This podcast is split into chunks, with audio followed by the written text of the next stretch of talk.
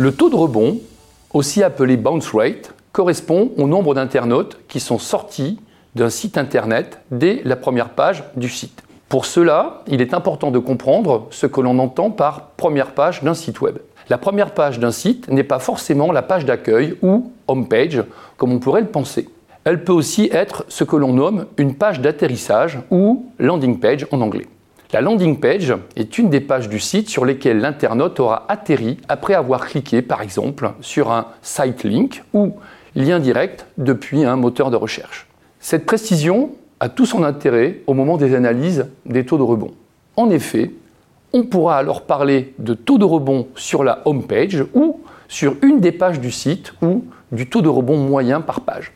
Autrement dit, la home page pourrait avoir un très bon taux de rebond alors qu'une autre page, par exemple la page chaussures, pourrait avoir un taux de rebond supérieur. Les mesures d'amélioration seront alors à prendre sur la page en difficulté et non sur la home page. Ainsi, le taux de rebond est un indicateur clé pour les gestionnaires, les webmasters de sites internet. Il va permettre de mesurer l'attractivité et la compréhension du site et ce, plus précisément, sur la première page du site. Alors comment se calcule un taux de rebond ou bounce rate? Pour calculer un taux de rebond, il faut diviser le nombre de visiteurs n'ayant pas visité qu'une seule page d'un site web par le nombre total de visiteurs du site sur une période déterminée. Par exemple, le taux de rebond de votre site est de 30%.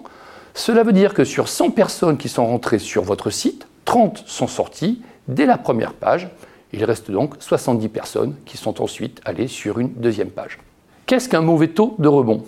Si le taux est inférieur à 40%, il est considéré comme très bon. Entre 40 et 55%, il est acceptable, mais à retravailler. En dessous de 55 à 65%, il y a un problème soit d'ordre technique, soit d'ergonomie, comme une mauvaise compréhension du site par l'internaute. Les raisons des rebonds sur un site sont nombreuses, ce sera l'objet d'une nouvelle vidéo du DICO du management.